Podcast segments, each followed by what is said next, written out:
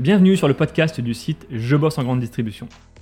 Je suis Jonathan, fondateur du site, et après plusieurs expériences comme chef de rayon et un passage dans le monde des médias, j'ai décidé de faire de Je bosse en grande distribution le rendez-vous de celles et ceux qui vivent le commerce au quotidien.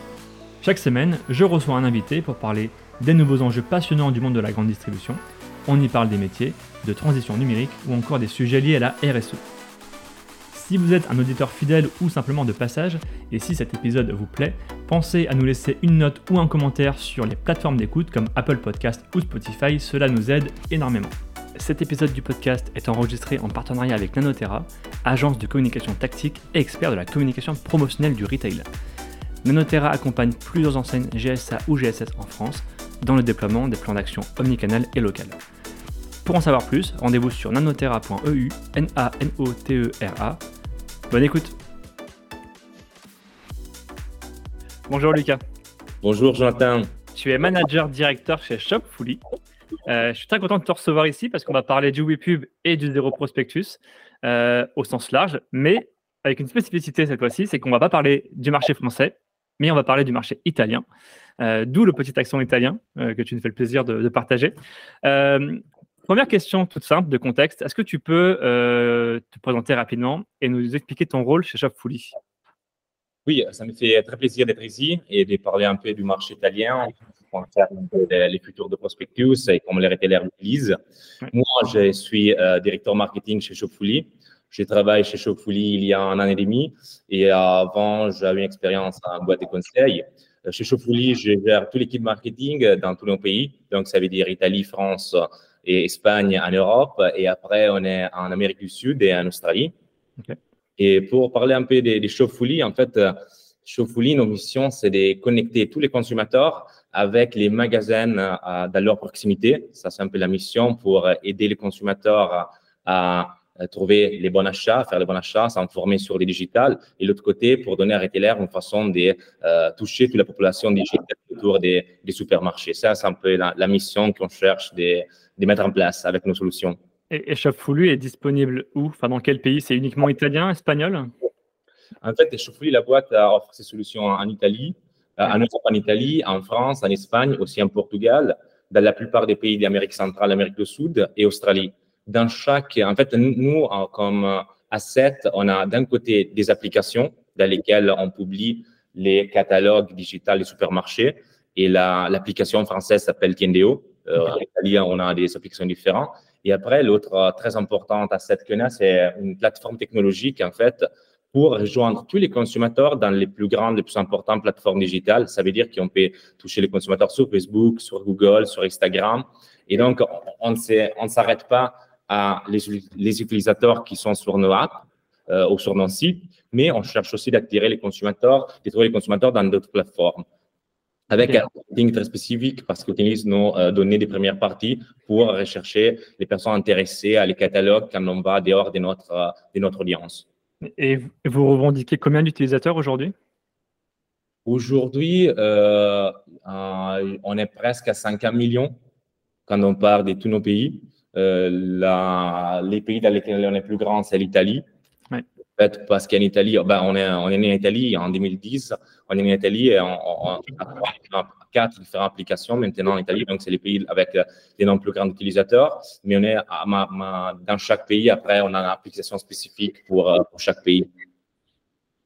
Comme je l'ai dit en intro, on va parler euh, particulièrement de l'Italie aujourd'hui dans ce podcast. Euh, est-ce que tu peux me parler un peu justement du marché italien? Quels sont les, les types d'enseignes Moi, je sais qu'il y a Carrefour, il y a Conad qui y sont notamment. Est-ce que tu peux nous parler un peu du paysage de la GSA et de la GSS en Italie? Oui, c'est clair. Euh, alors, en fait, en Italie, quand on parle du retailer euh, du secteur alimentaire, euh, consumer goods, en fait, c'est un secteur euh, dans lequel il y a beaucoup, beaucoup d'acteurs. il faut considérer qu'il y a les 10 premiers qui comptent moins d'où 20% du marché. Il y a plus de 300 enseignes donc, c'est un marché très compétitif. Et en fait, on peut, faire un, peu une rationalisation des, euh, des players qu'on a, des acteurs. On a les grandes euh, chaînes internationales, comme par exemple, comme tu as dit Carrefour, on a aussi Aldi, Lidl en Italie. Après, on a des acteurs nationaux qui sont présents dans toutes les régions, dans tous les pays, comme par exemple Conad, l'autre qui t'a cité, et COP. qui c'est un autre très important. Et après, on a un troisième groupe avec beaucoup d'acteurs qui s'est formé dans des, des acteurs qui sont avec une présence régionale comme par exemple, les plus importants de ces groupes, c'est Esselunga. Esselunga, mm. c'est un très fort retailer en Italie. Mais par exemple, Esselunga est présent jusqu'à euh, seulement au nord de l'Italie. Il n'y a pas au sud, par exemple. Et au sud, il y a des autres chaînes. Donc, après, il y a beaucoup, beaucoup de petits acteurs qui sont présents juste dans quelques régions, dans justement seulement sur une région, peut-être très différent. Donc, c'est très, très fragmenté les marchés du retailer euh, grosserie en Italie. Par contre, si on parle d'électronique et bricolage, c'est complètement à notre, à notre structure de marché par exemple, l'électronique, il y a les cinq principaux acteurs qui sont Expert, Unieuro, euh, Euronics et hum, qui font électronique, qui font presque les 80-90% du marché. Donc là, c'est très concentré. Il y a des grandes retailers présents dans tous les, les, territoires nationaux et c'est très, très concentré. Donc, très différent euh, si on regarde les secteurs. Ouais, un, petit peu, euh, enfin sur, sur, le bricolage, c'est un petit peu comme en France aussi, on a très peu d'enseignes aujourd'hui qui prennent euh, une grosse, une grosse part du marché. Euh, je reviens juste par rapport à l'alimentaire. Quand tu dis 10 acteurs qui font 20% de part de marché, est-ce que tu peux me citer les 3-4 premiers aujourd'hui? Oui, c'est clair. Sont Conad, Coop, Estelunga, Aerospin, Lidl. Ce sont les 5 plus importantes en termes de. Euh, Carrefour, Carrefour n'y est pas Carrefour, il n'y a pas dans les premières 5, c'est juste, c'est juste après. Carrefour. Ok. Dans le top 10. Euh, on, parle beaucoup en France, forcément je fais le parallèle avec le contexte économique actuel, on parle beaucoup de l'inflation notamment en France. Euh, toutes les enseignes aujourd'hui ont dans leur stratégie de parler du prix bas pour attirer les consommateurs, c'est vraiment devenu euh, le nerf de la guerre aujourd'hui. il me semble qu'en Italie, l'inflation est un peu plus forte, à peu près 5, 6, 10%, je crois. Est-ce que tu peux nous parler un peu justement de ce contexte économique en Italie? Oui, en fait, euh, l'inflation, c'est quelque chose qui a touché vraiment les, consommateurs italiens euh, les dernières années. En fait, euh, tu as dit les, bons, les bons numéros. En fait, c'était 8% en 2022, 8%. 5% en 2023. On pense de terminer l'année à 5%. Donc, c'est deux années, un, après l'autre, avec une forte, une très grande inflation. Et ça a changé beaucoup un peu la façon dont les consommateurs se comportent et ils font, et ils font les, les courses juste pour euh, faire un, overview de comment se comportent les consommateurs italiens typiques. En fait, c'est un consommateur qui euh, fait ses achats six fois par mois. Euh, il dépense 30 euros chaque fois, donc plus ou moins 200, 250 euros par mois. Il visite trois différentes enseignes. Et si on regarde la, euh, les splits entre hyper, super et discount, on peut dire que 25% c'est discount et 75% c'est hyper, super. Ça, c'est les, consommateurs moyens, les responsables d'achat moyens en Italie.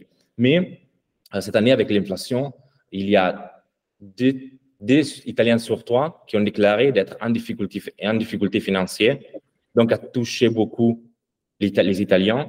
Et aussi, il y a un climat un peu de préoccupation parce que les, les Italiens sont très préoccupés pour le futur. Ils ne voient pas la fin parce que monter en 5% d'inflation après une année qui a fait 8% a donné aussi un, climat un peu de préoccupation pour, pour les Italiens qui ont changé la, la façon dans laquelle ils, ils font ce achat. En fait, tout, à fait. En fait, ils vont plus en plus euh, chercher des promotions. Ils achètent plus en plus des marques privées j'ai dit le split entre discount et euh, hyper super et euh, c'est en train d'augmenter la partie discount, c'est clair. Et après aussi, ils visitent plus de magasins et ils vont faire des achats plus souvent. Et on a noté une, une augmentation de la fréquence de 5% avec une réduction des, du panier qu'il achète chaque fois de 7%. Donc, il achète moins mais plus souvent parce qu'ils cherchent de trouver la bonne promotion, la bonne offre et d'avouer les gaspillages parce qu'en ce moment, ils ne peuvent pas se permettre de gaspiller, de gaspiller des, biens. Euh, est-ce que historiquement, c'est une population qui est promophile? Oui, oui, absolument. autant, qu'en France, tu arrives à le comparer ou pas? Oui, oui, je pense que les comportements qu'on a sur euh, les consommateurs, c'est pareil. Les Italiens, euh, un donné qui est intéressant, c'est que, par exemple, les 60% des consommateurs en Italie prépare les achats en regardant les catalogues et les numéros de regard alimentaire, c'est 85. Euh, Donc, c'est une population qui cherche vraiment les, les promos et les offres, euh, qui regarde beaucoup ça. Il y a une stat que tu m'as partagée euh, en off quand on a préparé ce podcast. Tu me disais que 50% des consommateurs ont, réduit les achats de biens superflus, type les repas à l'extérieur, la livraison de nourriture, les vêtements. En, France, je ne suis pas sûr qu'on ait ce chiffre-là.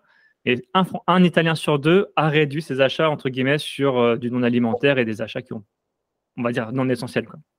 Oui, oui, vraiment, ils ont, ils ont réduit les dépenses juste pour l'essentiel. Par exemple, je te donne quelques données en plus. Par exemple, l'huile d'olive, un produit super typique en Italie, moins 5% comparé à l'année dernière. Euh, les jambons, autre produit, jambon cru de Parme, autre produit super typique en Italie, moins 11%. Viande de bœuf, moins 4, poisson, moins 13. L'autre côté, il a augmenté les, les, les, produits moins chers comme les poulets, les œufs, euh, les biscuits. Donc, il y a eu un changement dans la façon dans laquelle on fait les courses. On a aussi euh, on a coupé euh, ce qui n'est pas essentiel, donc dans les dîners dehors, au restaurant, tout ça, mais aussi sur les paniers qu'on achète, il y a, on achète, il y a eu quand même une différente composition du panier en recherchant la réduction des, prix. Là, on a parlé des consommateurs et comment réagissent justement les enseignes? Les enseignes, si, euh, quand on parle des enseignes, il faut différencier un peu alimentaire, électronique.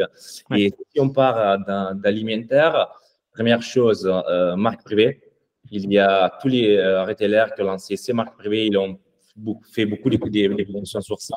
Ils ont communiqué beaucoup sur la marque privée.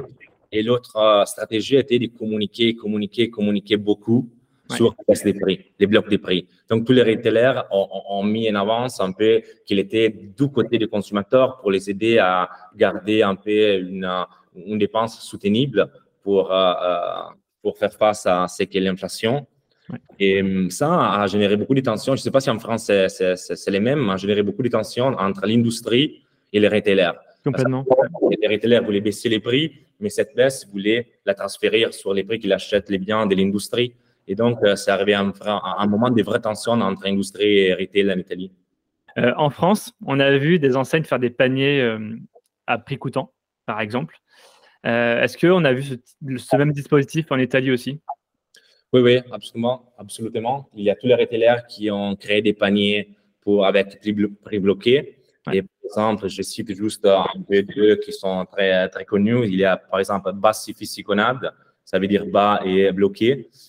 Y a uh, Spesa Difesa Select, ça veut dire uh, dépense, défense Select. Donc, chaque, mais, chaque retailer a, a, créé ses paniers des prix, avec prix bloqué pour faire face, pour uh, aider les consommateurs à, à garder quand même pour les, euh, pour les produits qui sont nécessaires à garder les prix un peu plus bas.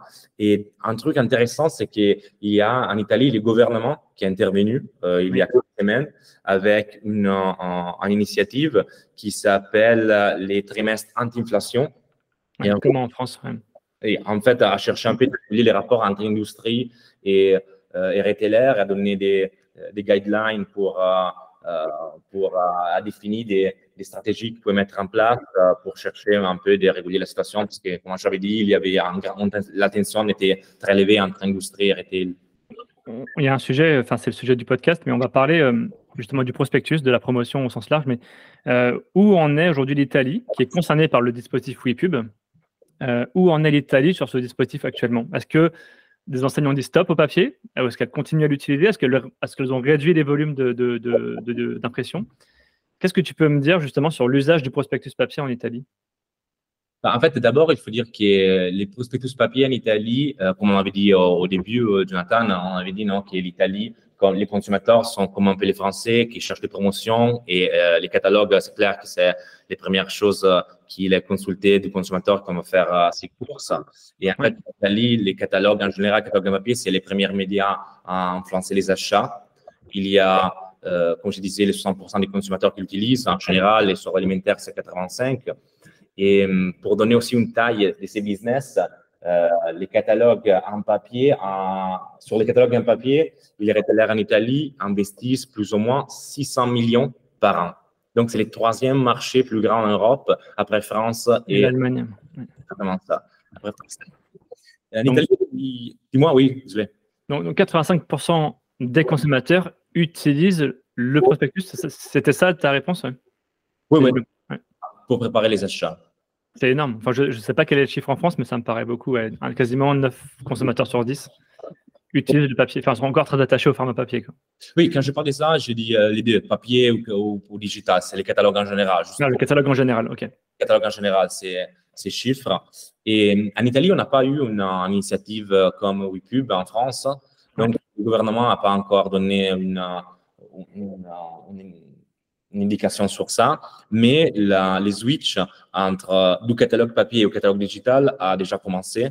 Et en fait, euh, ce qui a été le facteur d'accélération les plus grands a été les Covid.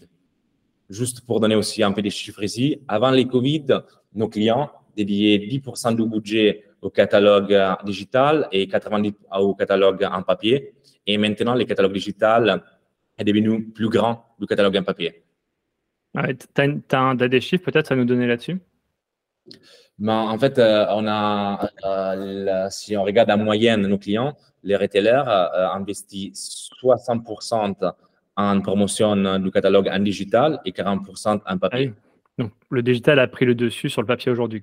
Oui, en moyenne. Et aussi ça, c'est en moyenne du marché. Il faut aussi ici différencier entre alimentaire et électronique. pour l'électronique, on peut dire que les catalogues en papier sont presque disparus. Donc, les, les retailers de l'électronique impriment encore un peu, mais surtout les catalogues qu'ils vont mettre dans les magasins. Mais euh, ils ne distribuent plus les catalogues en papier pour, euh, euh, chez, chez, chez, les, consommateurs à la maison.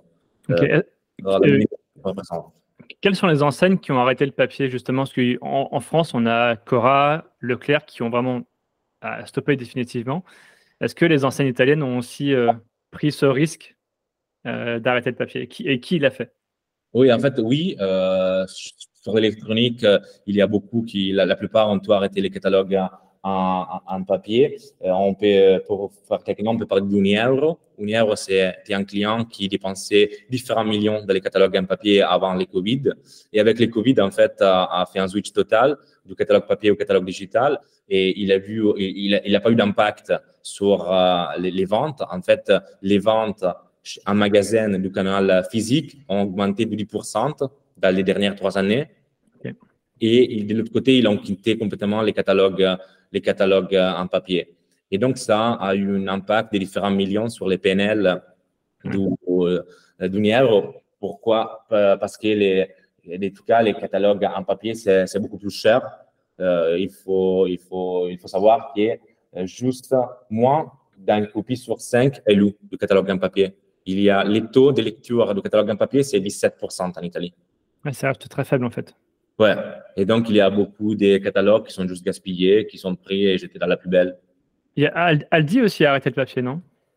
Aldi a déclaré, en fait, toutes les grandes chaînes euh, des retailers internationales ont déclaré au marché d'être 100% digital ou d'aller dans cette direction.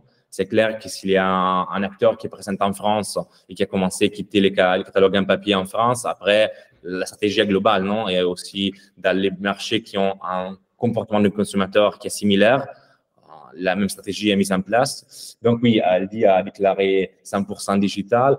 Euh, en Italie, on peut dire qu'on a coupé 60-70% euh, du catalogue en papier. C'est pas encore allé vraiment 100% digital, mais la direction c'est définie, c'est celle-là. Ça marche. C'est quoi la, mouvance justement? C'est que toutes les enseignes arrêtent le papier? Ou est-ce que le WePub déjà va s'insérer dans, euh, enfin, va venir en Italie plus, plus sérieusement? Ouais, c'est quoi la mouvance? Est-ce que toutes les enseignes vont, vont se décider d'arrêter le papier? Selon toi, c'est quoi la tendance? Bah, que, euh, alors, euh, ça, il faut aussi un peu différencier parce que les grands groupes internationaux, oui, je pense qu'ils vont, plus dans cette direction. Mais comme j'avais dit au début, les marchés alimentaires, les marchés, oui, des retailers alimentaires en Italie est très fragmenté. Il y a beaucoup d'entreprises locales pour eux, c'est plus difficile d'arrêter les catalogues en papier. Les catalogues en papier ont été les premiers euh, instruments de marketing euh, et pour eux, c'est vraiment un, quelque chose de difficile à quitter complètement les catalogues en papier. Donc, je pense que la direction, c'est celle-là. Les, les, grandes enseignes, aussi les enseignes nationales comme Conad, Coop, vont suivre cette tendance. Mais dans les 100% digital sur tous les marchés, je ne pense pas qu'il arrivera dans les prochaines deux, trois années. Je pense qu'il faut encore un peu plus. C'est quoi le problème? C'est culturel ou bien c'est par rapport à l'usage de l'outil, par rapport au numérique?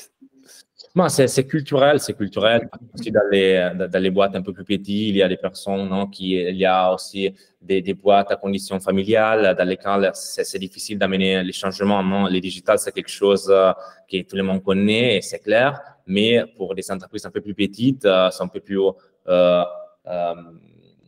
un peu, ils ont un peu peur de quitter un instrument qui a marché très bien et, ils voient encore le digital comme quelque chose, ils n'ont pas complètement confiance.